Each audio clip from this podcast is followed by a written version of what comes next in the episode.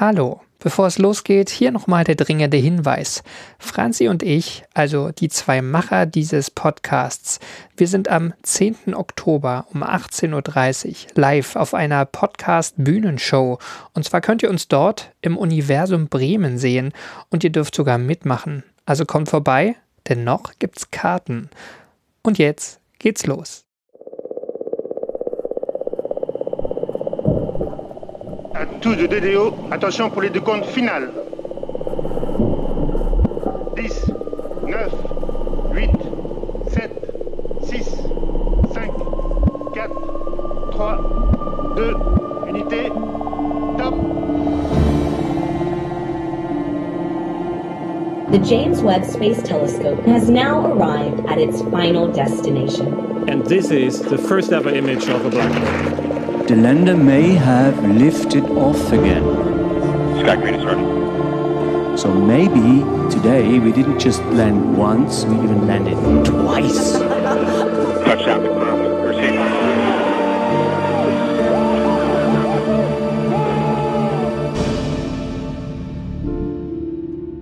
Hallo bei AstroGeo, dem Podcast der Weltraumreporter. Ich bin Franzi Konitzer.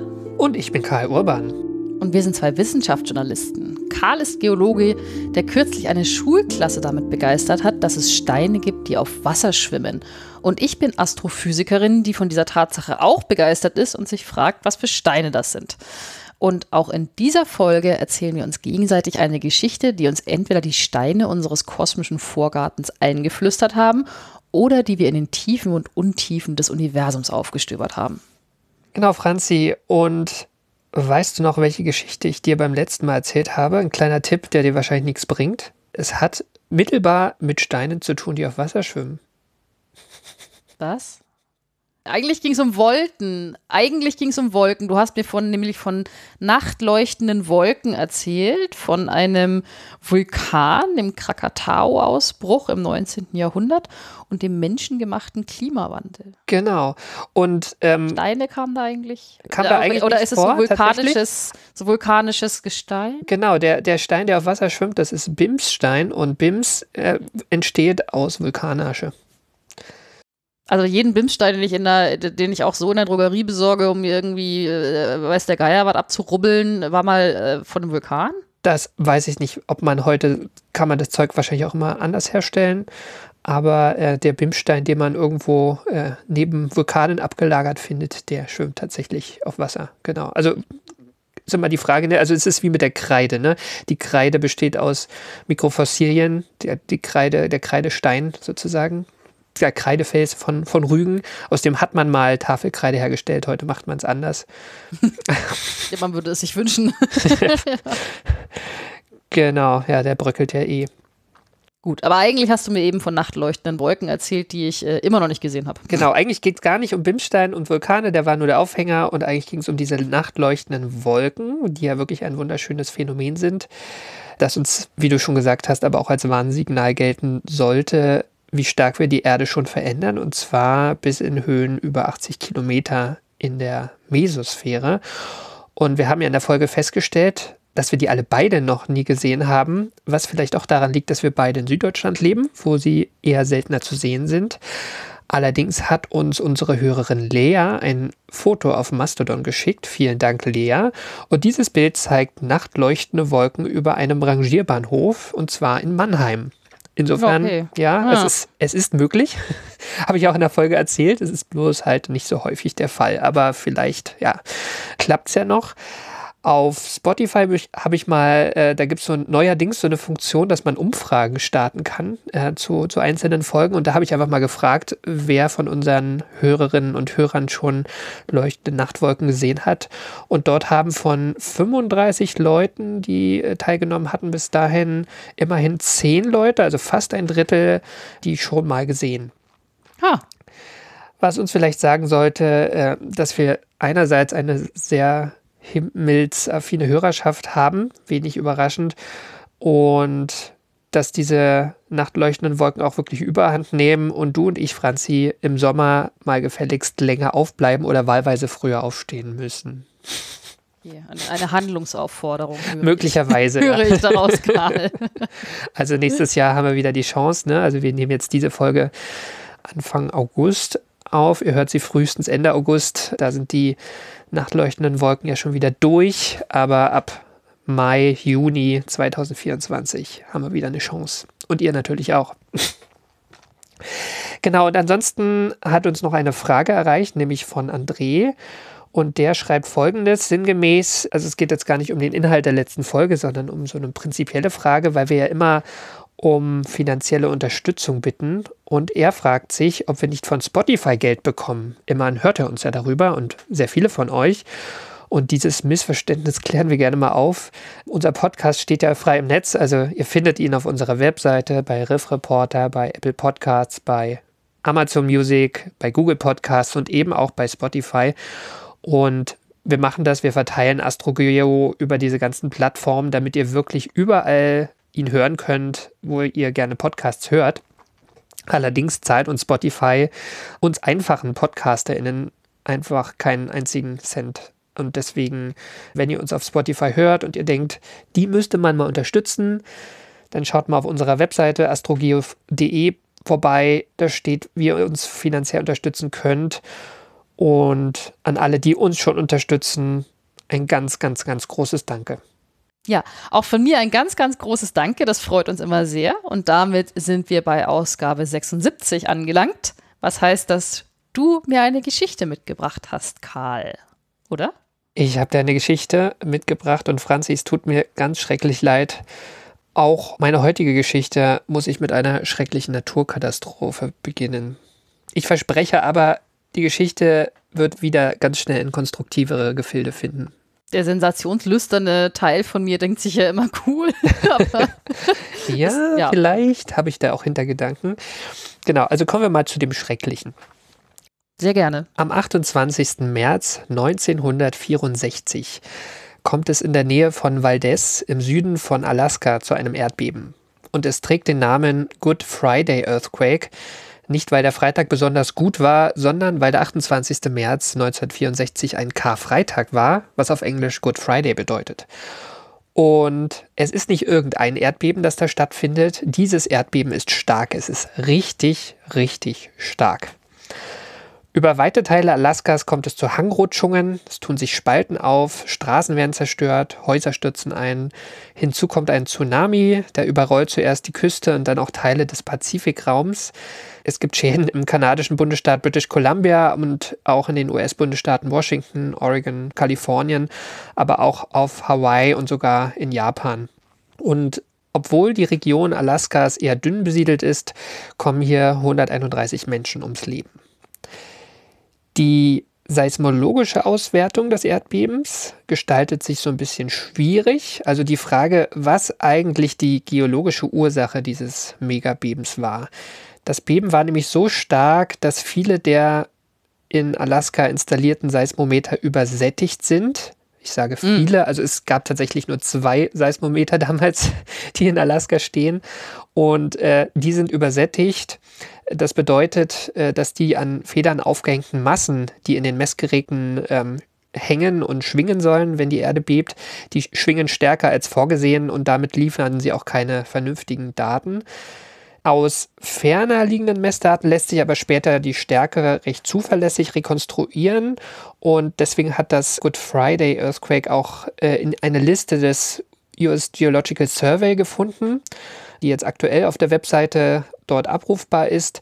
Und da wird das Beben von 1964 als zweitstärkstes Erdbeben in den 100, letzten 120 Jahren aufgelistet. Also Der ganzen Welt? ja, weltweit. Was war denn das Stärkste? Entschuldigung. Oh, Fangfrage? Kommt noch. Ah, Ähm, okay. Ich wusste nämlich, dass du diese Frage stellen wirst, deswegen habe ich sie auch hier, hier vorgesehen, aber äh, machen wir mal eins nach dem anderen. Also das zweitstärkste Erdbeben der letzten 120 Jahren. Letzte 120 Jahre heißt vor allen Dingen in der Zeit, wo es ähm, instrumentelle Aufzeichnungen gibt. Die 1964 freigesetzte Energie, das Beben war so stark, dass die rund nochmal 30 Prozent stärker war als zum Beispiel beim Erdbeben von Sumatra im Dezember 2004, wo es ja diesen schweren Tsunami auch gegeben hat. Und auch ähm, 30 Prozent stärker als das Tohoku-Erdbeben vom März 2011, das dann durch den folgenden Tsunami eine Kernschmelze im Atomkraftwerk Fukushima ausgelöst hat in Japan. Diese zwei, die ich gerade erwähnt habe, haben ungefähr die Stärke 9,1 gehabt. Das Good Friday äh, Erdbeben hatte laut USGS eine Magnitude von 9,2. Ne? Und das ist ja eine, Ah. eine logarithmische Skala. Das Ja. heißt, 0,1 bei diesen hohen Energien macht, er- macht er schon gleich nochmal einen Faktor von 30 Prozent bei der, bei der Energiemenge aus, die da freigesetzt wurde. Und weil du ja gerade schon gefragt hast, das stärkste jemals gemessene Erdbeben, das ist ein bisschen kurios, das hatte eine Stärke von 9,5, also das war nochmal viel, viel stärker. Das fand nur vier Jahre zuvor statt, nämlich im Jahr 1960 und zwar in Chile. Ah, Ja, sind da auch Seismometer kaputt? Nein, das, also ich frage jetzt nicht, weil okay. ja, das, das mache ich vielleicht wann anders mit dem Chile. Äh, da, es gibt zwar Parallelen, aber da kommen wir vielleicht ein bisschen später zu. Also erstmal ähm, zurück nach Alaska. Direkt nach dem Beben macht sich nämlich ein Geologe daran, vor allen Dingen mit seinem Team, zu verstehen, was da genau passiert ist. Und sein Name ist George Plafka. Und George Plafka geht mit dem ganzen geologischen Handwerkszeug vor, aber auch noch mehr. Ähm, vor allem schaut er sich erstmal an, in welchen Landstrichen bei dem Erdbeben Risse entstanden sind und wie sie orientiert sind im Raum. Er macht auch geodätische Vermessungen, aber oft fehlt die Referenz, also auf welcher Höhe lag die Landschaft zum Beispiel vor dem Erdbeben. Und er und seine Kollegen sprechen deshalb auch mit Augenzeugen und fragen zum Beispiel, wie sich das Land verändert hat äh, durch das Erdbeben wie die Topografie vielleicht jetzt anders ist. Und wo das auch nicht geht, verwendet Plafka auch ganz andere Anhaltspunkte aus der Natur. Äh, ein Beispiel dafür ist zum Beispiel das Vorkommen von Rankenfußkrebsen, die im Meer vorkommen und die normalerweise nur in ganz bestimmten Wassertiefen äh, leben und deren Lebensraum aber plötzlich durch die Hebungen und anderswo Senkungen des Meeresgrunds verschoben waren. Ah, Ja, also äh, genau, Seismologen mussten damals kreativ sein. und ja, Plafka und seine Kolleginnen kartieren monatelang die vom Erdbeben betroffene Südküste von Alaska, die auch aus vielen Fjorden und Inseln besteht. Und was sie dabei entdecken, ist für die geologische Fachwelt dieser Zeit wirklich überraschend. Denn die kennen zwar große Störungen, wo es äh, häufig Erdbeben und auch schwere Erdbeben gibt. Und sie kennen vor allen Dingen und haben sich hier vor allen Dingen sehr intensiv in den USA mit der St. Andreas-Störung an der Westküste der USA bezeichnet. Die gilt ja auch bis heute so als Paradebeispiel für eine solche Störung oder Störungszone. Und genau, die ist sehr gut untersucht bis dahin. Allerdings ist die St. Andreas-Störung eine sogenannte Transformstörung, bei der zwei Platten, in dem Fall die nordamerikanische und die pazifische Platte, aneinander vorbeidriften. Also so seitlich. ja. Ne? Und in Alaska ist das offenbar ganz anders. Und George Plafka und sein Team finden nämlich zwei Bereiche. Einen Hebungsgürtel entlang der Küste, in dem Teile des Meeresbodens und der küstennahe Bereiche angehoben wurden. Und dann einen Gürtel mit Geländeabsenkung im Hinterland, der sich direkt anschließt. Und ähm, in Zahlen, äh, ein Teil Alaskas von Alaskas Südküste wurde bis zu neun Meter angehoben bei dem Erdbeben. hoppala. Und anderswo sind Regionen um bis zu 2,4 Meter abgesunken.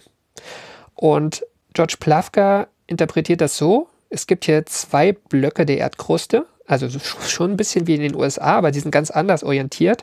Und einer wurde unter den anderen geschoben und zwar ziemlich stark und ziemlich deutlich. Und zwar ist das sozusagen dieses, das eine unter das andere wurde auf einer Länge von 1000 Kilometern bewegt und zwar 18 Meter weit. Ne? Also auf Ja. 1000 Kilometer 18 Meter das eine unter das andere. Also eine Platte unter die andere. Genau. Und George Plafka wird dieses Erdbeben etwas später als Megathrust-Erdbeben bezeichnen. Auf Deutsch könnte man vielleicht Überschiebungserdbeben sagen dazu. Das klingt aber nicht so sexy wie Megathrust. Megathrust, ja.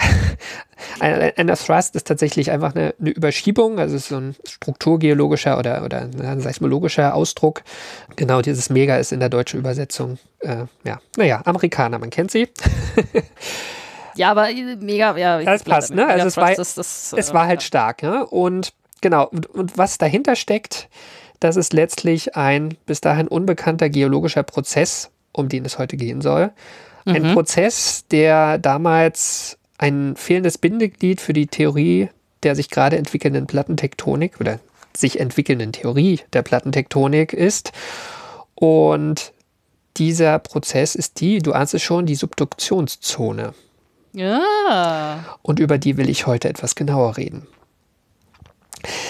Genau, und Franzi, ich habe dir ja schon in einer der früheren Folgen vom ersten wichtigen Puzzleteil für die Theorie der Plattentektonik erzählt. Das war Folge 68, in der es um die Geologin Marie Tarp ging, die gemeinsam mit ihrem Kollegen Bruce Heason die Ozeanböden vermessen hat und dabei feststellte, dass dort in der Mitte ein Tiefseegraben liegt, den wir heute als mittelozeanischen Rücken kennen und wo der Ozeanboden also mit der Zeit immer breiter wird. Und diese mittelozeanischen Rücken werden auch als konstruktive Plattengrenzen bezeichnet. Und was George Plafka mit dem Karfreitagserdbeben entdeckt, ist gewissermaßen das Gegenstück. Insofern war es auch gelogen, dass es heute konstruktiv wird, denn Subduktionszonen bezeichnet man auch als destruktive Plattengrenze. Grenze, Plattengrenze. Sorry. Wir können, wir können da konstrukt, äh, Plattengrenze, wir können da konstruktiv im Sinne von, äh, äh, im übertragenen Sinne nehmen, dass es zum äh, wissenschaftlichen Erkenntnisgewinn der Plattentektonik beigetragen hat. Auf jeden Fall, genau. Ja, lass es uns doch einfach so Wir drehen das wieder konstruktiv, genau.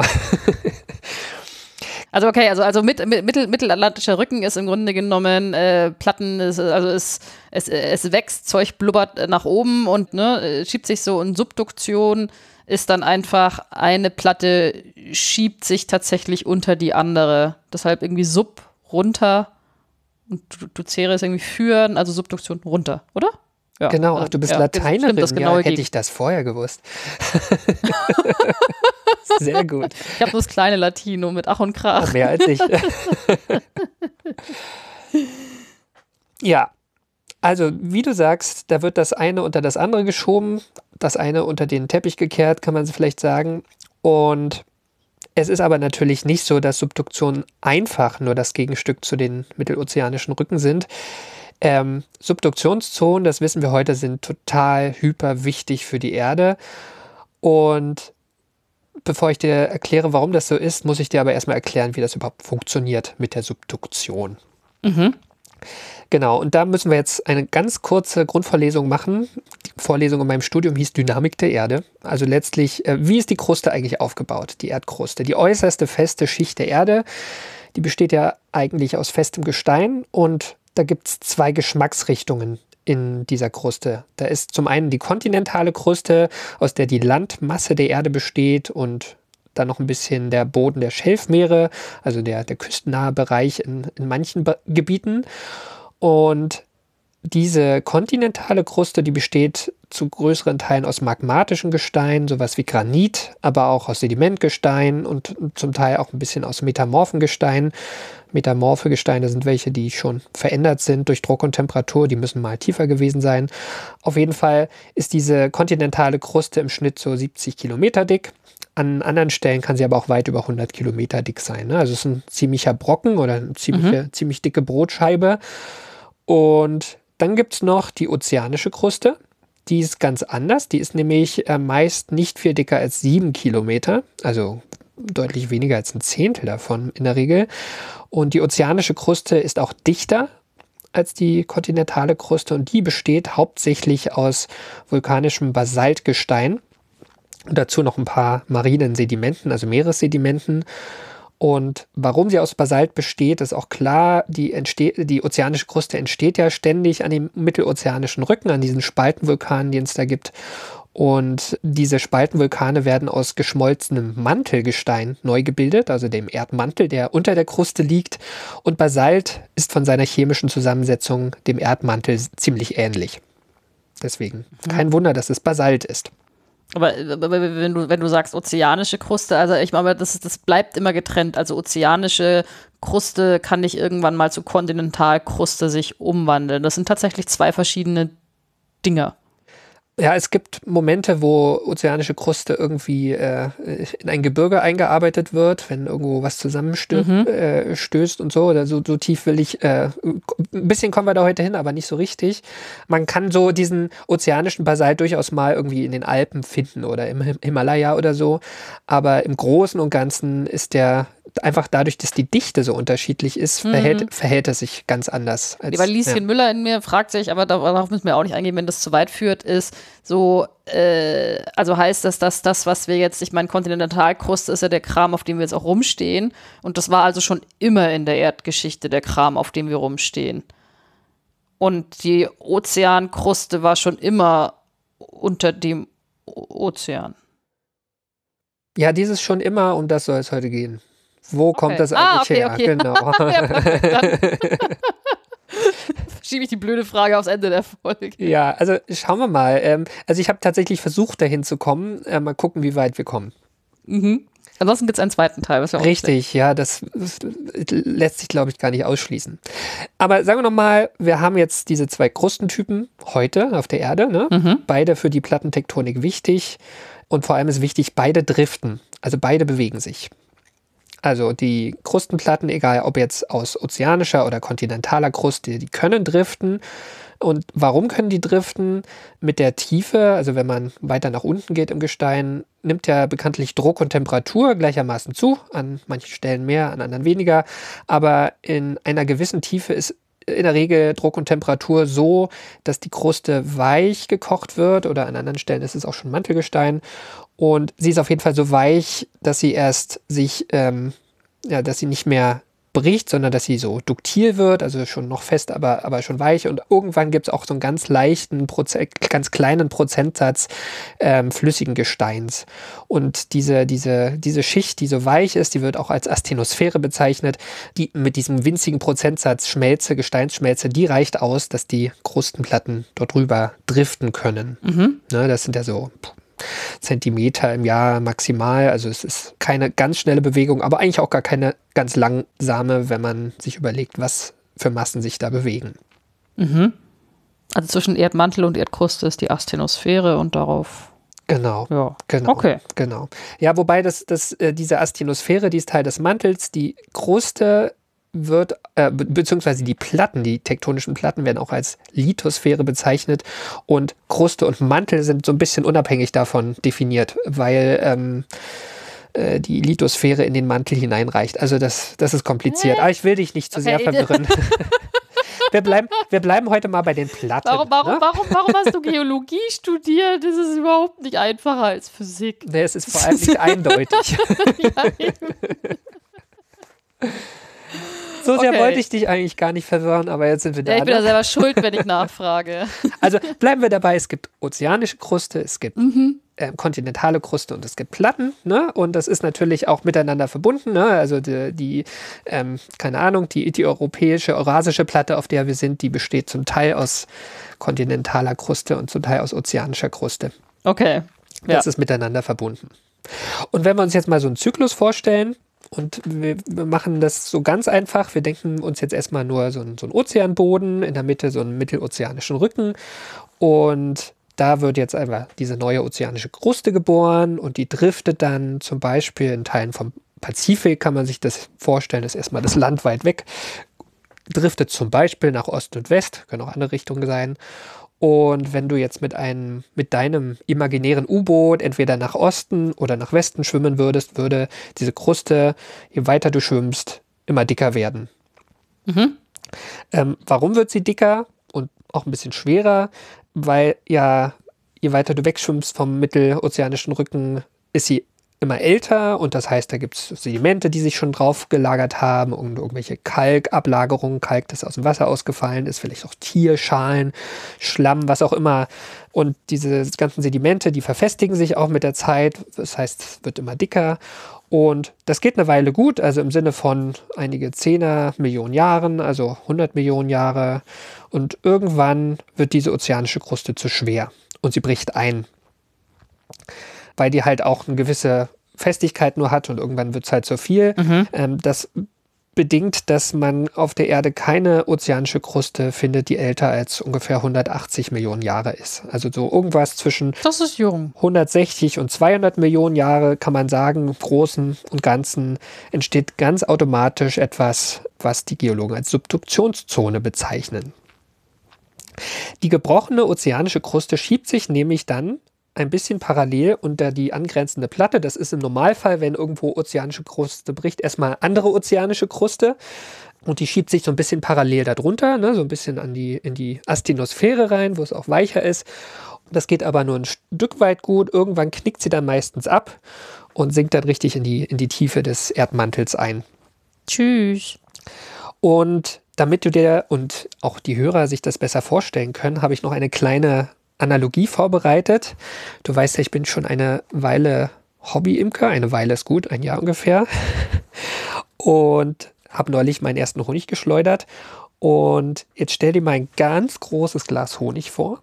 Und zwar mit einem sehr, sehr, sehr zähflüssigen Honig. Also sowas wie Rapshonig, der so kurz davor ist, schon fest zu werden, aber gerade noch fließfähig ist. Und darauf legen wir jetzt eine sehr große Scheibe Brot. Allerdings Klingt sehr lecker ja. Allerdings ist, ist diese Brotscheibe sehr unterschiedlich beschaffen. Das ist ein bisschen eine komische Brotscheibe. In der Mitte Honigbrot. ist sie nämlich ganz fluffig und dünn wie Toastbrot, wie das Gestein am mittelozeanischen Rücken. Und nach außen hin wird das Brot graduell immer fester und immer dichter und schwerer vor allen Dingen. Also vielleicht erst wie so ein Mischbrot und dann wie so ein Pumpernickel und dann vielleicht wie ein Brot, das ausnahmslos aus Nussmehl und ganz ohne Hefe gebacken wurde und das dann monatelang in der Küche herumlag und hart geworden ist. Ne? Sprichst aus eigener Erfahrung. Nein. Beispiel frei erfunden. Und wenn diese Scheibe dünn genug ist und gleichzeitig seine Dichte weit über der von Honig liegt, wird es genau an dieser Stelle dann irgendwann Knack machen. Und diese merkwürdige Brotscheibe wird gemächlich anfangen, am Rand in die Tiefe zu rutschen, in den Honig hinein. Und eigentlich müsste man den rausziehen, und, aber weiß nicht, ob das dann schmeckt. Egal. Die Analogie hat so ein paar Schwächen, das sollte ich dazu sagen, denn die ozeanische Kruste ist gleichzeitig starr, aber mit der Tiefe wird sie dehnbar und deswegen ähm, kann sie auch relativ schnell nach unten an, abknicken. Ne? Also die Brotscheibe, die schon monatelang in der Küche lag, die wird natürlich nur noch brechen und nicht mehr weich werden. Bei der, bei der ozeanischen Kruste ist das nicht so. Also die kann, wenn sie ein bisschen warm gemacht wird, durchaus auch so ein bisschen sich verformen schon. Und das ist, da ist auch nicht nur die physikalische Beschaffenheit, Subduktionszonen sind auf vielen Ebenen sehr komplexe Gebilde, die dazu in sehr tektonisch sehr unterschiedlichen Gebieten vorkommen können. Das alles wäre genug Stoff für eine, die eine oder andere Folge. Sehr gerne. Deswegen werde ich dir heute zum Beispiel nichts über Inselbogenvulkane erzählen und auch nichts von passiven und aktiven Kontinenträndern oder von Tiefseerinnen oder von Backarkbecken oder vom faszinierenden Plattenabriss. Und ich werde auch nur ein ganz kleines bisschen über Gesteinsmetamorphose reden. Und stattdessen würde ich heute mal erstmal in die Vogelperspektive gehen und fragen, warum sind Subduktionszonen eigentlich so hyperwichtig? Und das, was du auch schon gefragt hast, warum gibt es die? Also wie, wie, wo kommen die her? Ne? Du hast gefragt, wo kommt die kontinentale Kruste her? Aber das hängt auch ein bisschen miteinander zusammen tatsächlich. Aber die Honiganalogie ist damit beendet. Genau, die Honiganalogie ist beendet und mit der wollte ich erstmal eins illustrieren. Subduktionszonen führen dazu, dass verschiedene Brotarten, also ich meine Oberflächengesteine, in den Erdmantel abtauchen. Also die absinkenden Gesteine enthalten viele marine Sedimente und Kalkstein und damit Kohlenstoff, der jetzt über viele Jahrmillionen in der Tiefe verschwindet. Und dieser Kohlenstoff wird gleichzeitig auch der Atmosphäre entzogen. Und dadurch wird verhindert, dass die Atmosphäre dauerhaft zu heiß wird. Also Subduktionszonen wirken über lange geologische Zeiträume klimakühlend. Allerdings, und das ist so ein bisschen, klingt erstmal ein bisschen widersprüchlich, sie machen auch das Gegenteil. Denn in den in die Tiefe abgeführten Oberflächengesteinen, vor allem im Basalt am Meeresgrund, ist auch sehr viel Wasser gebunden. Und dieses Wasser, also Meerwasser, was sozusagen da einge, ein, ins, ins Kristallgitter eingebaut ist vom Basalt, und dieses Wasser wird jetzt in wachsende Tiefe in den, in den Erdmantel eingeführt, wo es immer heißer wird und der Druck steigt. Und durch chemische Reaktion wird das Wasser wieder freigesetzt.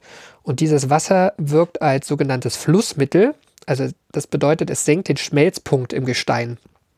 Und dadurch wachsen magmatische Schmelzen, also Magma entsteht und ähm, steigt auf, ja, weil es ist plötzlich mobil, das ist kein festes Gestein mehr, sondern Magma.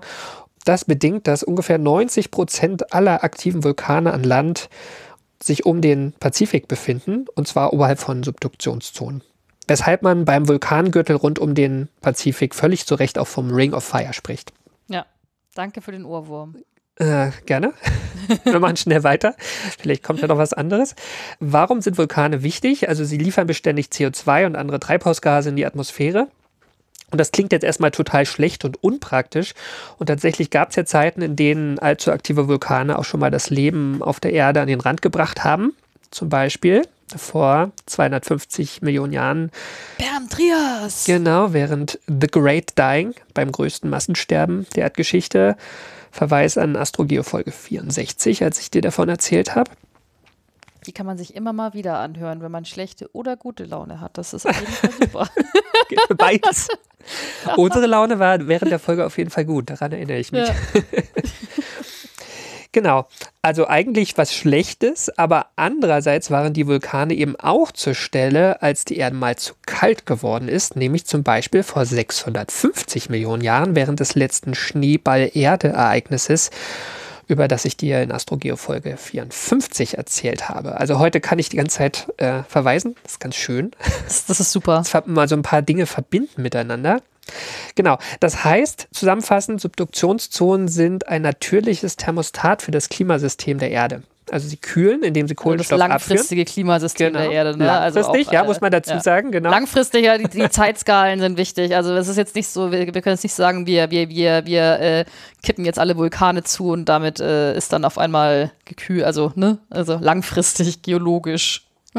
Genau, genau, das ist das Problem letztlich. Also äh, uns hilft es nichts, der Erde hilft es so ein bisschen. Es ist, es ist sehr grob, das Thermostat, ne? kennt man auch. Man dreht an der Heizung und es dauert zwei Stunden, bis sie. Es ist wie so eine Fußbodenheizung. Ne? Die machst du einmal an, dann ist sie warm.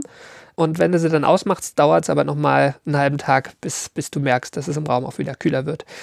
Genau, also Subduktionszonen kühlen, indem sie Kohlenstoff abführen, sie wärmen, indem sie später über Vulkane wieder CO2 ausstoßen.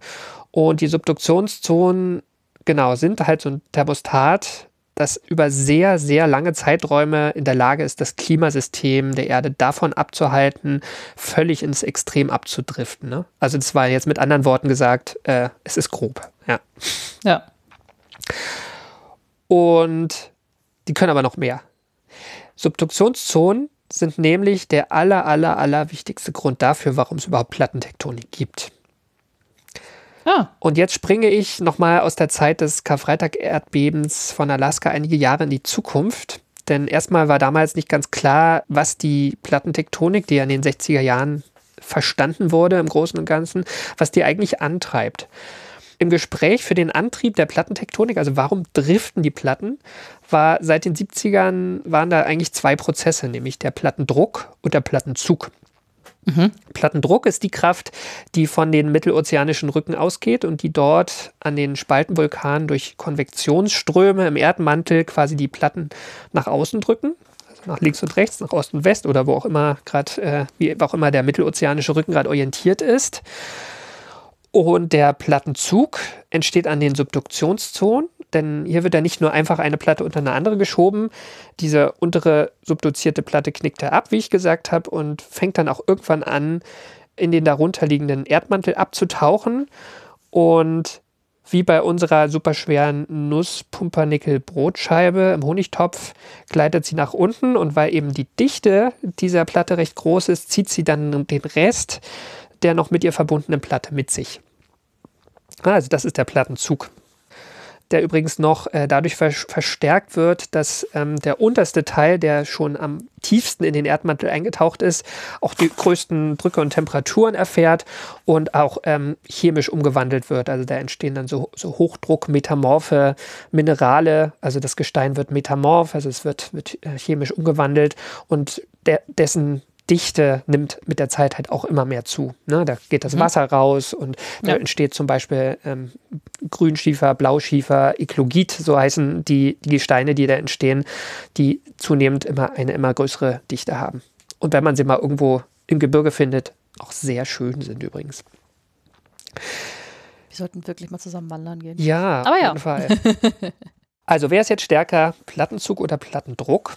Und es brauchte so ein paar Jahre, diese Frage zu klären. Äh, Gar nicht Jahrzehnte. Es war relativ schnell klar, man konnte das ausrechnen, ähm, Massebilanz und solche Sachen machen. Die Frage ist mittlerweile eindeutig geklärt. Der Plattenzug an den Subduktionszonen ist die Kraft, die die Plattentektonik am Laufen hält. Es sind ungefähr 90 bis 95 Prozent der Kraft, die von den abgleitenden und nach unten gezogenen subduzierten Platten stammt. Und der Plattendruck von den mittelozeanischen Rücken sind höchstens 5 bis 10 Prozent. Oh, okay. Das ist ein deutlicher Unterschied. Ja. Also zusammenfassend, Subduktionszonen sind super wichtig, weil sie für das Erdklima als Thermostat wirken. Sie sind auch wichtig, weil sie die wesentliche Kraft für die Plattentektonik sind. Also ohne Subduktionszonen gäbe es keine Plattentektonik. Und es gibt deswegen auch manche Forscher, die zu Recht sagen, eigentlich müsste man nicht Plattentektonik sagen, sondern Subduktionstektonik. Und ich sage, wir müssen die Erde bewahren, denn es ist der einzige Planet mit Schokolade und mit Subduktionszonen. Ja. Ne? Wenn, wenn wir noch Kaffee dazu schreiben, dann, dann Ja. bin ich bei dir. Genau. Kaffee, Also- Kaffee kann auch nicht schaden. Okay, Ja. bin ich dabei. Aber Plattentektonik klingt schon mehr sexy als Subduktionstektonik. Das kann noch kein Mensch aussprechen, ne? Genau. Moment mal, Subduktionstektonik. Lass mal, lass mal die Silben zählen, ob man das in eine Subduktions... Machst du jetzt noch einen Heiko? Subduktionstek- Das sind so viele Silben. Okay, nee, Gottes Willen. Wir bleiben, wir bleiben bei Plattentektonik, aber ja, ich habe ich hab bis jetzt gelernt, Subduktionszonen sind tatsächlich sehr viel wichtiger als äh, die äh, konstruktive Geschichte im mittelatlantischen Ozean. Genau, manchmal ist destruktiv auch wichtig. Und das ist auch wichtig, wenn wir mal nach links und nach rechts schauen. Also der Mars ist kalt. Er hat zwar ein paar Vulkane, die meisten von denen sind schon ewig lange inaktiv und der Mars hat keine Plattentektonik. Die Venus ist heiß, die hat zwar Vulkane, aber ebenfalls keine Plattentektonik. Und beide, Mars und Venus, haben was, das Geologen als Tektonik eines stagnierenden Deckels äh, bezeichnen. Und zwar funktioniert das so, es gibt einen heißen Mantel wie auf der Erde, heißes Mantelgestein, aber die Kruste, die da drüber liegt, ist nie zu Platten zerbrochen bei beiden Planeten. Bei der Venus ist es vermutlich so, dass der Mantel sogar überhitzt ist. Also der, der würde gern mehr äh, Wärme nach außen abgeben und schafft es nicht. Und es gibt Modelle, die sagen, ja, die Venus, die hat alle paar hundert Millionen Jahren so eine, so eine Phase massiver Vulkanausbrüche. Und dann gibt es mal richtig viele Vulkanausbrüche, was möglicherweise sogar diese dichte Atmosphäre mit diesem starken Treibhauseffekt erklärt. Genau, und dann ebbt es aber wieder ab und ist vorbei. Und, und auf dem Mars hat die Wärmeenergie des Mantels halt für ein paar große Vulkane gereicht in der Anfangszeit. Ja, da gibt es hier Olympus Mons, den größten Vulkan des, des Planetensystems, der ja vor allem so groß ist, weil sich die Kruste nicht bewegt auf dem Mars und deswegen immer an der gleichen Stelle da was emporgekommen ist aus dem Mantel. Aber eben es, am Anfang war der Mars heißer, mit der Zeit ist er abgekühlt, ist ja auch deutlich kleiner als die Erde und deswegen sind da die meisten Vulkane auch erloschen. Wir wissen nicht, ob sie völlig erloschen sind, aber so die, die, große Show ist vorbei eigentlich. Und man sieht den Planeten eigentlich auch an, aus unserer Erdsicht, ähm, beide hätten so ein Thermostat gebraucht. Ne? Also Subduktionszonen wären bei beiden praktisch gewesen, um die Atmosphäre stabiler zu halten und genau. Deswegen ist jetzt die eigentliche und die große Frage, die sich stellt. Was glaubst du, Franzi? Ja, die Frage ist, äh, ist, ist, ist nicht, warum Mars und Venus keine haben, sondern die Frage ist, warum auf der Erde die Platten zerbrochen sind. Genau. Warum haben wir eigentlich Subduktionszonen? Und Ja, Platten- also- und also warum? Genau, Also ich meine, weil- genau, ja. Vielleicht hatten wir auch am Anfang mal einen ganz geschlossenen Mantel oder, oder irgendwie sowas und wenn das so geblieben wäre, wäre halt blöd, aber dann wären wir jetzt wie Mars und Venus. Aber was hat dazu geführt, dass unsere Platten gebrochen sind? Genau. Also letztlich wieder die große Frage, was macht die Erde besonders? Und die kann Ja, man tatsächlich So an den Subduktionszonen ziemlich gut aufhängen. Also fangen wir mal ganz am Anfang an. Du weißt, am Anfang war die Erde öd und leer. Und heiß. Genau. also weite Teile der Erdkruste waren geschmolzen, ein gewaltiger weltumspannender Magmaozean. Und es blieb natürlich nicht ewig so. Die Erdoberfläche strahlte ihre überschüssige Wärme ins All ab und die feste Erdkruste war entstanden. Gab es den Mond schon oder gab es den Mond dann noch nicht? Der Mond war ziemlich früh, glaube ich. Ich würde sagen, das war Also so es war also, also die parallel, ne? Erde, also es, war- es war schon, es war schon auf jeden Fall so dieser Protoplanet da in die Erde Ja. reingerumpelt und der Mond, Genau. also okay. Mhm, Also okay. vielleicht war die Erde auch schon ein bisschen abgekühlt, dann ist nochmal dieser Theia, dieser, dieser maßgroße Planet in die Erde reingerumscht, hat nochmal neue Magma-Ozeane gemacht und irgendwann sind die dann auch wieder abgekühlt. Ne? So, so kann man, glaube ich, sagen. Mhm. Und dann gab es noch etwas, was äh, auch als Differenziation bezeichnet wird. Also es bildet sich ähm, die innere, der innere Schalenaufbau der Erde aus Erdkern, innerer, äußerer Erdmantel aus. Ähm, wie das funktioniert, wäre auch mal ein Thema für die ein oder andere andere Folge. Was die Geologen recht genau wissen, ist die Zusammensetzung der jungen Erdkruste. Und zwar war die ziemlich ähnlich zu der des heutigen Erdmantels. Auch ungefähr das, also ungefähr die Zusammensetzung, die auch, die wir heute an der jungen ozeanischen Kruste sehen. Also letztlich Schmelzen des Erdmantels, sowas wie Basaltgestein. Also vielleicht nicht hundertprozentig das, das gleiche, aber es geht so in die Richtung. Und dieses, dieser Basalt übrigens ähnelt auch erstaunlich stark dem vulkanischen Gestein auf der Mondoberfläche, aber auch dem Gestein, das es auf Mars oder auf Venus häufig gibt. Ne? Also kann man ja spektroskopisch sich angucken. Ähm, das, das ähnelt sich wohl. Also kurz, in ihren ersten Jahrmillionen gab es noch keinen so ganz großen Unterschied zwischen der festen Kruste von Erde und ihren Nachbarplaneten. Das heißt aber auch, die Erde hatte am Anfang wahrscheinlich so einen stagnierenden Deckel. Und die Frage lautet jetzt, warum sollte sich auf einem Planeten nur aus ozeanischer Kruste irgendeine Platte bewegen, wo doch Subduktionszonen heute den Antrieb in Form des Plattenzugs liefern? Also warum sollte es überhaupt Platten geben? Wer ist auf der jungen Erde mit so einem Hammer rumgelaufen und hat dann mit viel Kraft die erste Platte in den Erdmantel gehämmert und die ja, und, und dieses, dieses Problem ist ein wirkliches Dilemma, den ein Geologe in einem Artikel zu dem Thema so auf den Punkt gebracht hat. An egg does not look like a chicken. Therefore, if we look at the chicken from a thousand perspectives, it will not help us envision the egg. Was? Nochmal. Übersetzt, ein Ei sieht nicht aus wie ein Huhn und es hilft auch nichts, das Huhn von tausend verschiedenen Perspektiven anzuschauen. Wir werden trotzdem nicht wissen, wie das Ei ausgesehen hat. Okay. Also es ist, äh, es ist ein Dilemma letztlich. Ja? Es ist wahnsinnig schwierig, die Ursprünge der Subduktion zu ergründen, ähm, weil es ja nun mal in der Natur der Plattentektonik liegt, ihre eigenen Ursprünge zu maskieren. Aber ich kann mir ja lustige Szenarien überlegen, oder? Szenarien kann man überlegen, genau, hat man auch gemacht. Aber letztlich, also nur das Problem ist letztlich, ist, Plattentektonik ist ein globaler Recyclingprozess und der macht es ein bisschen schwer, sehr weit zurückzuschauen. Es gibt ein paar Anhaltspunkte tatsächlich, insofern kann man sogar mehr als sich nur Szenarien überlegen. Es gibt ein klein wenig sehr altes Gestein auf der Erde, das bisher kaum recycelt wurde. Und dazu gehören Teile der kontinentalen Kruste, die ja nur driftet, aber nicht subduziert wird. Und diese kontinentale Kruste nimmt eigentlich auch nicht richtig an der Subduktion teil. Sie ist trotzdem nur an sehr, sehr wenigen Stellen wirklich alt genug. Und die Teile, die so alt sind, also da spreche ich von einem Alter von mehreren Milliarden Jahren, die sind dann seit ihrer Entstehung auch wahnsinnig stark gefaltet, zerschert, chemisch umgewandelt worden, dass mhm. man, dass man jetzt auf Basis so von dieser ganz groben, ich nehme jetzt einen Stein in die Hand und gucke an, wie das, wie, wie der entstanden ist, da, da kann man, kann man eigentlich nicht mehr viel drüber sagen, weil der quasi überprägt wurde über alles, was später Aber passiert sind das, Diese ursprünglichen Stellen gibt es auch irgendwas in Australien und einmal in Südafrika oder irgendwie sowas, ja, es gibt, oder? Es gibt ein paar Ecken, also äh, Australien, in, in Kanada gibt es was, äh, in Teilen von Afrika, genau. Also es gibt ein paar Ecken.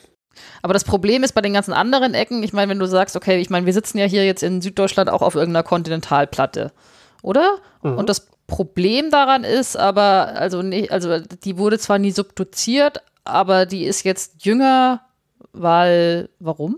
Also warum ist die jetzt nicht so ursprünglich?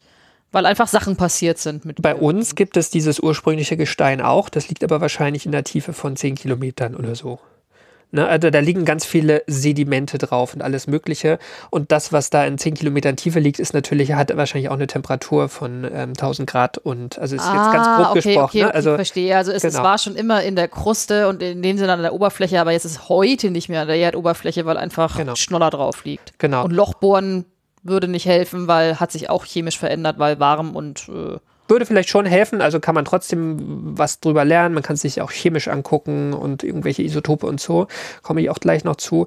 Aber diese Orte, die du gerade erwähnt hast, ähm, die, die sind dadurch speziell, dass dieses alte Gestein tatsächlich aus diversen mhm. Gründen mhm. an der Oberfläche geblieben ist oder wieder freigelegt wurde durch Erosion, solche Sachen. Was ganz anderes, blöde Frage. Äh, wei- Weißt du, ob man an diese speziellen Orte, kann man da einfach hin oder, oder ist es inzwischen so abgesperrt, von wegen hier ursprüngliches Stück Gestein? Bitte in Ruhe lassen? Ich glaube, so klein sind die nicht und diese Gesteine sehen auch nicht wahnsinnig spannend aus. Ne? Also das Oh. sind halt einfach. Ist ja, ist ja, ist ja gut, ne? Ja, ja. Andererseits. Vielleicht rettet das das Ja. Ganze. Möglicherweise, genau. Beziehungsweise dann die Ecken, wo man dann wirklich auch gute Proben sammelt, die sind dann halt auch wiederum sehr klein. Ne? Also es gibt natürlich immer die Punkte, wo man auch irgendwelche geologischen Zeitalter festlegt, ne? nicht nur irgendwie in der frühen Erdgesch- Erdgeschichte, sondern über die gesamte Erdgeschichte. Die sind dann teilweise vielleicht auch besonders geschützt. Ne? Ähm, Ja, ja, ja, ja, okay. Okay. Aber ich verstehe. Genau. Worum es genau geht, das sind äh, Gesteine aus dem Archaikum, also so grob aus der Zeit zwischen vier und zweieinhalb Millionen Jahren vor heute. Also es sind echt, echt alt. Ne? Die Erde hat ein Alter von so ungefähr 4,4 Milliarden Jahren, also so ganz vom Anfang. Kam davor nicht irgendwie das Hadaikum? Genau, Hadaikum. benannt? Ja, Hadaikum, das ist tatsächlich auch so benannt, weil es wahrscheinlich die Zeit von diesem Magma-Ozean ist und weil es aus dieser Zeit einfach gar nichts gibt. Und danach kam quasi das Archaikum und okay. Was man im Archaikum findet, sind sogenannte Grünsteingürtel und Komaitite. Das sind Gesteinsgruppen, die man, die heute auf der Erde und heute, mit heute meine ich so in den letzten paar hundert Millionen Jahren gar nicht mehr gebildet werden. Also damals sind schon Dinge anders passiert, das kann man auf jeden Fall sagen. Ähm, die haben andere Eigenschaften als heutiges Krustengestein, sind auch chemisch ein bisschen anders beschaffen. Allerdings sind sich Forschende relativ sicher, dass die ersten Krustenplatten oder die erste Krustenplatte, als sie noch global war, bei etwas höheren Temperaturen entstanden sind. Einfach weil der Erdmantel etwas heißer gewesen ist. Also sowas wie, wie 300 Grad heißer als heute. Und das kann einerseits schon mal erklären, wie die ersten Platten zerbrochen sind. Ne? Also heißer heißt äh, auch ein bisschen leichter brüchig, ein bisschen dünner vor allen Dingen und dadurch leichter brüchig. Allerdings macht diese größere Hitze gleichzeitig ein Problem in der Erklärung, weil dadurch es schwieriger ist, dass Krustenplatten durch ihr eigenes Gewicht in die Tiefe gezogen werden. Also die, die, die brechen halt dann auch beim Subduziert werden schneller, machen vielleicht gar nicht dieses Abknicken so leicht mit und, und oder brechen dann dabei schon ab und können dann gar nicht den Rest der noch dranhängenden Platte mitziehen. Das heißt, wenn so eine frühe Platte aus irgendeinem Grund in die Tiefe gezogen wird, würde die relativ schnell abbrechen. Genau, habe ich gesagt, keinen Plattenzug erzeugen und das wäre ja blöd. Weil dann haben wir keine, keine Subduktionszone. Dann haben wir nur einmal einen Bruch und das wäre es dann gewesen, ja. Genau. Ja, ja.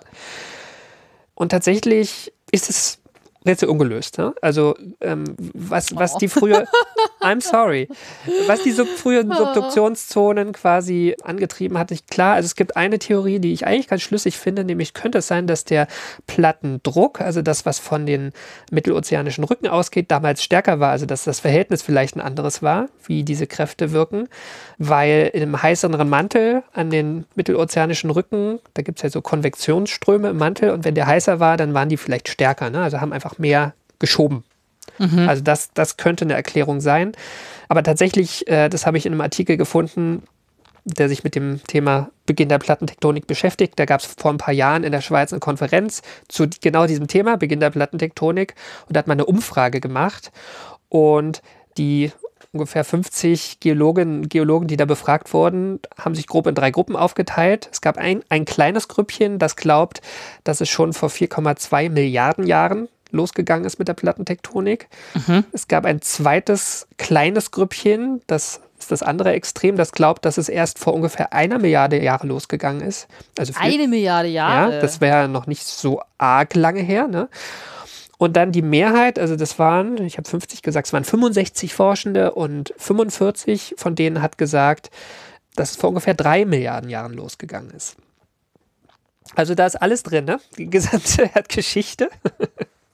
Uff, ich, ich frage mich, ob man, äh, äh, gut, da fällt natürlich sofort in meinem Kopf zu rattern und das, das, geht auch, das geht auch viel zu weit, aber ich frage mich schon, wie das dann auch mit dem Ursprung des Lebens zusammenhängt, wenn man annimmt, dass der irgendwo tief im Ozean an irgendwelchen Hydrothermalquellen entstanden ist, würde ich, würde, also würde sich wieder Lieschen Müller äh, mit keiner Erfahrung in irgendwas äh, überlegen, dass ich mir denke, dass es ja vielleicht auch schon Plattentektonik ganz schick wäre, weil das ja dann weniger statisch ist, als wenn quasi Weil ich meine, wenn es erst vor einer Milio Milliarde Jahre losgegangen ist, dann würde ich mir ja vorstellen, dass dann quasi der Ozean dann schon damals auf den heutigen Ozeanplatten drauf war, ne, weil weniger mhm. äh, das ist und aber dann, dann tut sich ja da eigentlich recht mhm. we wenig. Also ist dann vielleicht mal ein bisschen so Vulkan oder sowas, aber ja nicht so viel.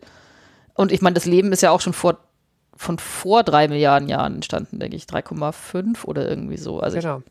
Aber, aber gut, ich, ich kenne mich mit beiden nicht aus, weder mit ja, Geologie nee. noch mit dem Ursprung des Lebens, aber ja. Aber das ist das Grundproblem, was die Geologen auch haben. Ich habe ja vor, vor einigen Folgen auch mal hier von diesem Aktualismus-Prinzip gesprochen. Ne? Das war so seit dem 19. Jahrhundert so eine der, der, der Leitprinzipien der Geologie. Und ein Stück weit geht es heute auch noch, nämlich the present is the key to the past. Ne? Also das, was mhm. wir heute auf der Erde beobachten, muss es auch damals gegeben haben.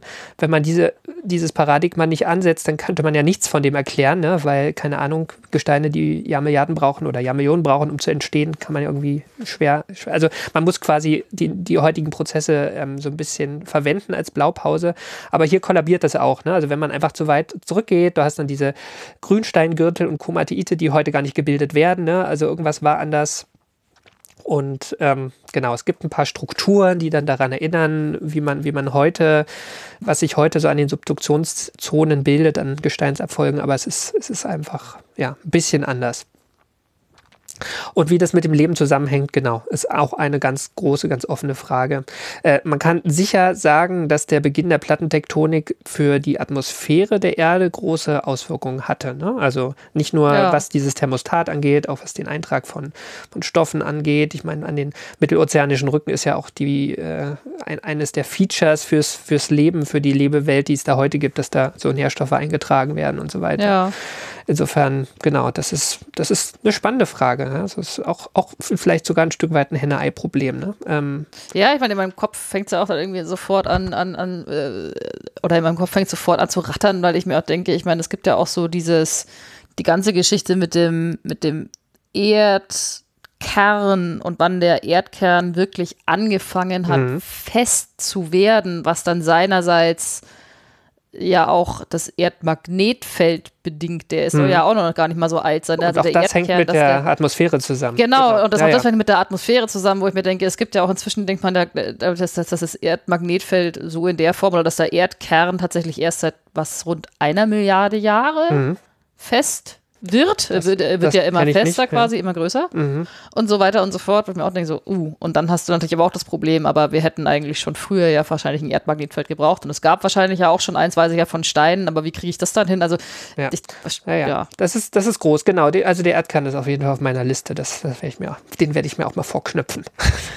Ja, und dann werde ich dich fragen, ob der Erdkern irgendwas mit der Plattentektonik zu tun hast und dann brechen wir beide in Tränen aus. Auch, auch, auch da gibt es Argumente. Ähm, aber das machen wir wann anders. Das war jetzt nur der Teaser. Ja. Da bin ich schon sehr, sehr, sehr gespannt. Genau. Ich, ich, ich habe so ein paar äh, Indizien oder, also ich habe ja gesagt, eigentlich weiß man nichts, aber ähm, hier gibt es ja auf jeden Fall eine größere Gruppe, die sagt, drei Milliarden Jahre ähm, ist, ist plausibel. Mhm.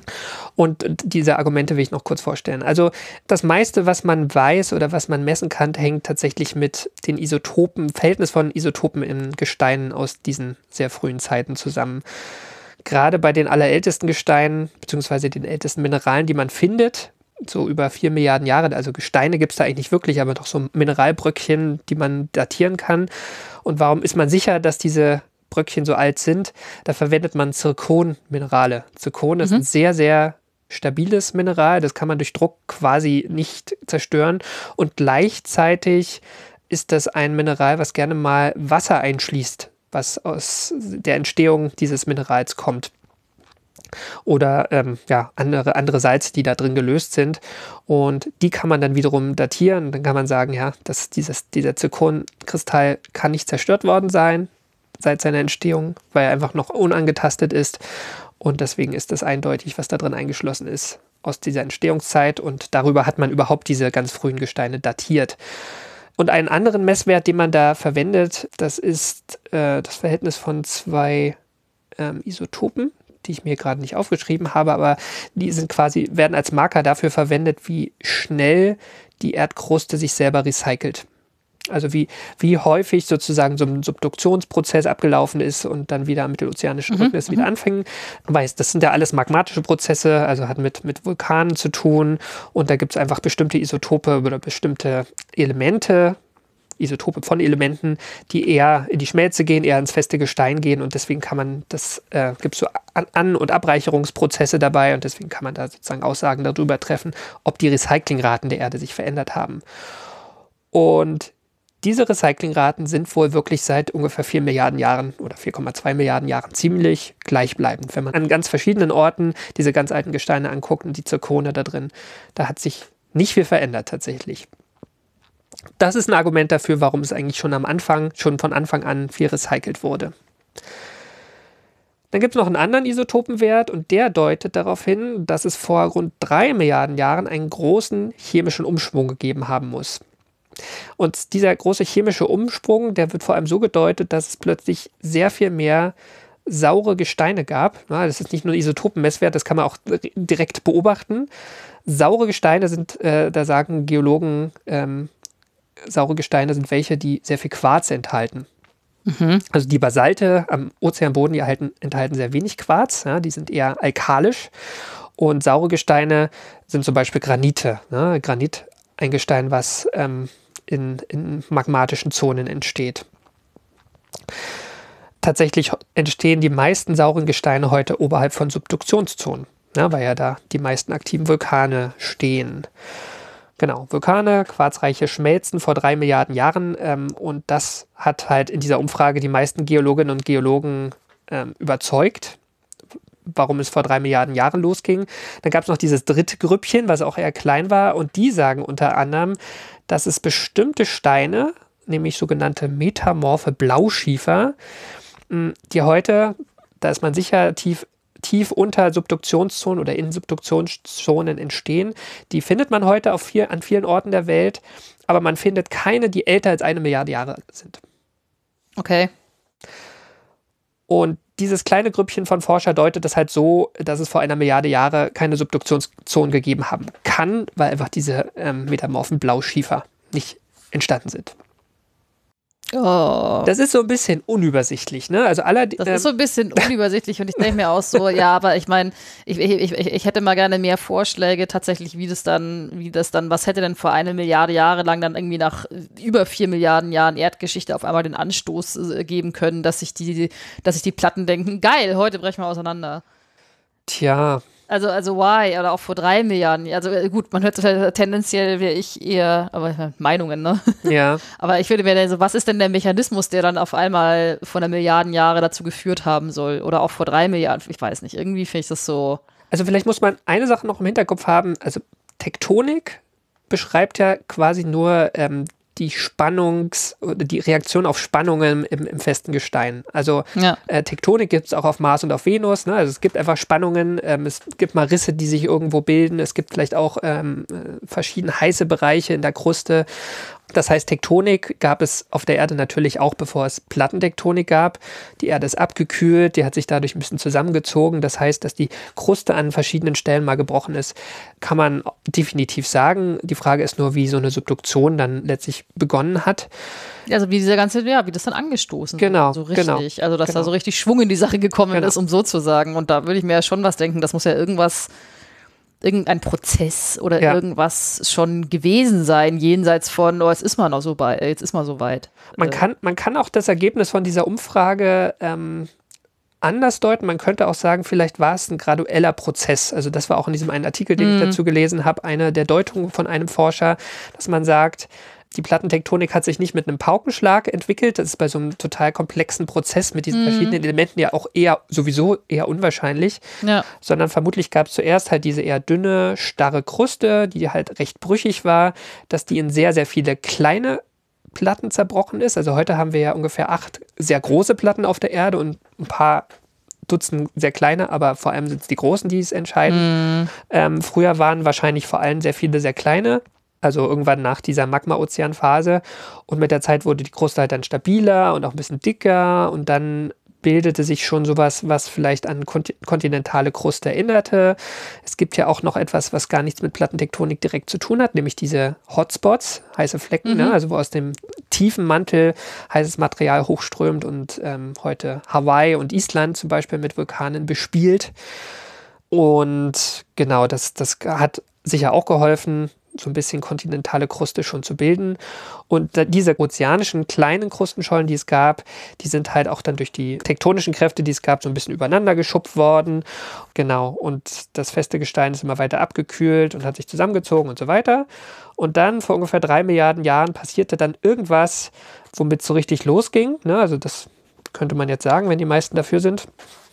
Ähm, Wissenschaft ist ja Demokratie, das wissen wir ja. Ähm und genau, die, die erste subduzierte Platte ist irgendwie in die Tiefe gezogen worden. Vielleicht war das auch irgendwie ganz spezielle Bedingungen, dass es an, also eine Idee wäre, dass es am Rand von so einem Hotspot gewesen ist, wo, wo es Konvektionsströme im Mantel gab. Okay, und da gibt es eine Strömung ja. nach oben. Wo was nach oben strömt, hat man auch immer eine Gegenbewegung und das hat vielleicht so einen Sog erzeugt. Also okay. das, das, könnte, ah. das könnte eine Erklärung sein. Genau. Also mein Lösungsvorschlag wäre trotzdem noch die Zeitmaschine. Also da ist jemand mit seinem Hammer in die Vergangenheit, nee, du musst, du musst, du musst die aktivieren. Nein, raus, um, um, uns raus, um ra uns rauszufinden. Das ist auch eine von den Fragen, die wird man wahrscheinlich nie abschließend klären können, weil es ja. an der Stichprobengröße und dem Vergleich äh, und allem einfach scheitert. Von daher, ja. Ja, es wäre schön. Die Frage ist, ob man das dann so leicht klären kann, wenn es ein Prozess ist, der sich über zweieinhalb Milliarden Jahre abgespielt hat, bis es dann so war wie heute. Ne? Das ist wahrscheinlich gar nicht, gar nicht trivial den Moment dann zu sehen, wo es, wo es anders war. Also spannend wäre tatsächlich äh, vielleicht vor drei Milliarden Jahren mal zu gucken, warum plötzlich überall diese sauren Gesteine entstehen. Hm, ein, eine Sache noch zu diesem zu diesen metamorphen Blauschiefergesteinen, die sich erst vor einer Milliarde Jahre bilden. Da gab es vor wenigen Jahren, ich glaube in, in, Nature, ein Paper dazu, wo eigentlich eine ganz schlüssige Erklärung war, nämlich ähm, es war tatsächlich vor einer Milliarde Jahre und davor ähm, zu heiß im Mantel, dass sich dieser Blauschiefer ah. bilden kann. Also das sind einfach bestimmte blau gefärbte Minerale, die sich bei höheren Temperaturen nicht mehr bilden können. Also das wäre eine recht, recht ähm, profane Erklärung. Ja. Hat nichts mit dem Beginn der Plattentektonik zu tun, ja. vermutlich. Genau, und eine allerletzte, dann bin ich eigentlich auch fertig, allerletzte große Frage ist bis heute übrig. Und die werden wir wahrscheinlich auch nicht so schnell beantworten können, nämlich wie häufig die Plattentektonik überhaupt auf Planeten ist. Also jetzt nicht nur im Sonnensystem, sondern auch auf Exoplaneten. Ne? Also als, als, als Thermostat für einen erdähnlichen Planeten ist es ja schon gut. Ne? Also wir finden einen erdgroßen Planeten, wenn wir jetzt irgendwie eine Möglichkeit hätten, mit einem großen Teleskop rauszufinden, dieser Planet hat Plattentektonik. Wahrscheinlich ist das nicht möglich, aber wäre cool, weil dann wäre das auch ein sehr starkes Argument dafür, dass es dort Leben gibt. Ja, du kannst es ja auch verknüpfen. Die Erde ist der einzige Planet im Sonnensystem, der eine nennenswerte Atmosphäre hat und der einzige Planet mit Plattentektonik. Was hat das eine mit dem anderen zu tun? Weil nach Exoplanetenatmosphären sucht man ja und hat auch schon welche gefunden, mhm. aber nicht so richtig. Und ne, also, also kann ein Planet eine Plattentektonik haben, aber trotzdem keine Atmosphäre, beziehungsweise kann er eine Atmosphäre haben, aber heißt das, dass er dann keine Plattentektonik hat? Weil da haben wir immer so ja Gesteinsplaneten, ne? meine ich. Genau, ja, ne? genau. da, da, aber, aber so äh, Gesteinsplaneten wie die Erde. Also ja, aber. Ha. Genau, aber da haben wir diese Beispiele mit Venus und Mars, ne, wo es irgendwie ja. schiefgelaufen ist. Atmosphäre haben sie, unterschiedlich dicht, ähm, aber ja. Plattentektonik hat nicht und dadurch auch nicht lebensfreundlich wirklich. Ja. Mhm. Hm. Genau, weil letztlich, also an der Plattentektonik und damit an den Subduktionszonen, um das jetzt noch zu Ende zu führen, hängt halt einfach ein einigermaßen stabiles Klimasystem mit flüssigen Ozeanen. Aber genau, das ist eine andere Geschichte. Also wir haben den Subduktionszonen viel zu verdanken, auch wenn sie 1964 in Alaska für ein ziemlich schädigendes Erdbeben gesorgt haben. Genau, und das noch an einer destruktiven Plattengrenze. Genau. Ja. ja. Alright. Ja, danke schön, Karl. Für Sehr die gerne. Geschichte, auch wenn das auch, das ist auch eine Fortsetzungsgeschichte. Ne? Aber hallo. Irgendwie, irgendwie, ja. ja. Ja, ich habe tatsächlich Dann, hier so ein Buch von, von einem Prof, äh, der kurz vor seiner ähm, Emeritierung ähm, noch cool. die Grundvorlesung in meinem Grundstudium gegeben hat, äh, Wolfgang Frisch. Dieses Buch habe ich damals für die Vorlesung kaufen müssen, ne, damit der Professor auch gut verdient. Aber tatsächlich, äh, ja, jetzt mal wieder sehr intensiv drin gelesen. Und das ist echt, echt kompliziert mit diesen Subduktionszonen. Also da ist noch, steckt noch ganz viel drin. Okay, vielleicht muss ich mir dieses Buch auch mal bestellen. Die Frage, sind da auch Bilder drin? So. so. also es ist schön aufgemacht, aber sprachlich schon für Geologen geschrieben. Also ich, also ich muss mich da auch echt konzentrieren. aber gut. Gut, wo ich mich wahrscheinlich auch konzentrieren muss, ist bei den Fragen, die du mich hast. Genau. Keine Notizen gemacht. Oh. Keine Notizen gemacht. Na, dann hast du das alles im Nein. Kopf, oder? Also Oh oh. pass, pass auf, Franzi. Äh, Frage Nummer eins. Fangen wir ganz einfach an. Was ist eine destruktive Plattengrenze? Eine Subduktionszone, wo. Äh, Ah, ein- reicht schon. Ja. Super. Eine Subduktionszone. Ähm, Frage Nummer zwei. Was ist stärker? Plattendruck oder Plattenzug? Plattenzug um 90 bis 95 äh, Prozent ist da der Anteil. Und jetzt Frage drei. Ähm, jetzt darfst du. Was passiert in einer Subduktionszone? Da äh, schiebt sich oder wird gezogen eine Ozeanplatte unter eine Kontinentalplatte. Oder? Ja, zum Beispiel. Muss, muss nicht, kann. Ähm, Habe ich, hab ich nicht erklärt. Also das ist tatsächlich der Unterschied zwischen ähm, ähm, aktivem und passivem Kontinentrand. es gibt die. Äh, Was, der einfachste Fall, den wir, den wir besprochen haben, war äh, ozeanische und ozeanische Kruste. Es gibt aber Ah. auch den Fall, der vor Chile passiert. Da ist die Plattengrenze direkt am Kontinent und die ozeanische Ah. Kruste geht, also das, was du gerade gesagt hast, geht wirklich unter, ähm, unter die kontinentale Kruste und das ist auch mit viel mehr Kräften verbunden und das ist übrigens auch der Grund dafür, deswegen gut, dass du es gesagt hast, ähm, dass dieses allerstärkste Erdbe Erdbeben, was man gemessen hat, Ah, okay, in Chile ja. gemessen wurde mit 9,5. Okay, also, also Genau. okay. Ha. Genau. Aber Man kann sich rausreden, mit richtig, eine genau. Platte schiebt sich unter eine andere. Richtig. Oder wird gezogen, ja, eigentlich korrekterweise, musste man sagen. Ne? Genau. Und Frage Nummer vier. Wieso ist es so schwer, etwas über den Anfang der Plattentektonik herauszufinden? Äh, weil die Subduktionszonen wie so eine große Art Recyclinganlage funktionieren und alles von damals längst recycelt worden ist. Genau. Und die letzte Frage. Oh. Warum sind Subduktionszonen so hyper mega wichtig für die Erde? Weil sie wie ein auf langfristigen, auf, also auf längeren Skalen, wie ein Thermostat sorgen, weil die Subduktion eigentlich zur Abkühlung führt, weil es Kohlenstoff mitnimmt, aber andererseits auch für Vulkanismus sorgt, der dann äh, wieder irgendwelche, ja, ich sage aber mal Treibhausgase in die Atmosphäre pustet. Und äh, dafür sorgt, dass es eben sich nicht festfährt, wie auf ja, Mars und Venus in einem Extrem. Hurra!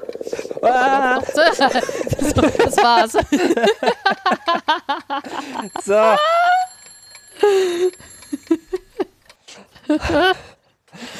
Alles richtig, richtig, richtig, richtig. Hurra! so, du, hast, du, hast, du, hast, du hast, nee, das war eigentlich der Anfangsjingle, den du abgefeuert hast. Das Aber war nur der Anfangsjingle, genau, genau. Das War noch nicht das Zeichen, Ende. äh, dass, wir, dass wir heute fertig sind, oder? Ja, ich würde sagen, genau. Also es ist tatsächlich so eine Art von, von Folge, äh, bei der ich, glaube ich, fast ein stärkeres Imposter-Syndrom Syndrom habe, als bei so Sachen, wo ich, ähm, keine Ahnung, in den letzten Jahren immer mal irgendwie mal einen Artikel drüber geschrieben habe, weil das so, so die Grundfesten der eigenen Aus Ausbildung betrifft. Und man denkt, ja, das kann ich jetzt nur falsch machen. Jetzt habe ich hier das noch das Buch von meinem Prof in die Hand genommen und oh. Aber das werden die Geologinnen und Geologen in unserer Hörerschaft dann sicher alles, alles richtig stellen. Ja, jetzt haben wir noch Transkripte von den Folgen. Da kann Ja, man das noch oh, leichter weh. mit, mit Shift F rausfinden oder sowas rausfinden. So, hm, Mhm. wo war ein Fehler? Nein, alles richtig, alles richtig gemacht. Ich war auf jeden Fall sehr gut unterhalten und bin jetzt sehr gut informiert. Sehr gut. Und ja, wir wissen jetzt hoffentlich alle, was eine Subduktionszone ist und wie wichtig sie ist. Genau. Ja, dann war sie das, die 76. Ausgabe von AstroGeo. Wir danken allen, die unsere Arbeit unterstützen. Das sind die regelmäßigen AbonnentInnen der Riff Reporter. Die Riff Reporter sind eine Genossenschaft von über 100 freien und unabhängigen Journalistinnen und Journalisten, die zu vielen relevanten Themen arbeiten. Alles frei von Werbung und Trackern und recherchiert unter strengen journalistischen Standards. Jedes Abo bei den Riff Reportern hilft uns, aber auch euch, denn ihr erhaltet Zugang zu allen vielfältigen und tiefgründigen Recherchen. Und wenn ihr schon mal da seid, könnt ihr da auch den Weltraumreport bestellen. Das ist unser Newsletter, in dem wir euch über neue Folgen von AstroGeo und andere Astrotexte informieren. Und der kostet nichts, der Newsletter. Und wir danken allen, die diesen Podcast direkt unterstützen. Und das hilft uns auch schon, die Fixkosten zu decken und das ein oder andere Buch mal zu bestellen. Oder äh, uns in München zu treffen und äh, bei sehr gutem Essen über die Zukunft und neue Folgen und andere Dinge zu reden. Und Minzlimonade, die war auch gut. da danken wir auf jeden Fall sehr viel. Die Minzlimonade war legendär. Aber äh, genau, wir würden auch gerne mehr von der Arbeitszeit, die wir hier reinstecken, tatsächlich äh, über eure Spenden finanzieren, weil uns das sehr viel Motivation bringt dieser Podcast. Und genau, das wäre sehr schön, wenn das gelingen könnte. Und deswegen unterstützt uns doch, wenn ihr das noch nicht tut, auf Steady oder über direkte Überweisungen. Alle Möglichkeiten, uns finanziell zu unterstützen, findet ihr auf unserer Webseite astrogeo.de. Und wenn euch die Folge gefallen hat, könnt ihr uns einen freundlichen Kommentar oder eine Bewertung hinterlassen, und zwar bei iTunes, Spotify, direkt auf unserer Webseite oder wo immer ihr diesen Podcast hört. Und Feedback oder Ideen für neue Themen könnt ihr uns auch auf Mastodon zukommen lassen unter astro-geo.chaos.social und auf Twitter findet ihr uns als astro-geo oder ihr könnt uns eine Mail schreiben an redaktion.astrogeo.de. Und zuletzt danken wir euch fürs Zuhören. Wir sagen Tschüss. Ad Astra. Und Glück auf. Bis zum nächsten Mal.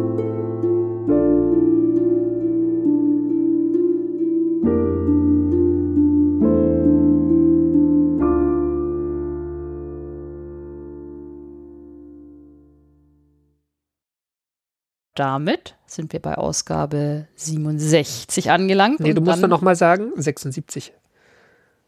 Ah. Ja. Okay. Ja, auch von mir ein ganz, ganz großes Danke. Das freut uns wirklich immer sehr. Und damit sind wir bei Ausgabe 67 an. Wie viel Uhr ist es denn? Ja, es ist Viertel nach elf. Ja, ja. Aber du hast schon eine Folge erzählt. Das, du bist entschuldigt.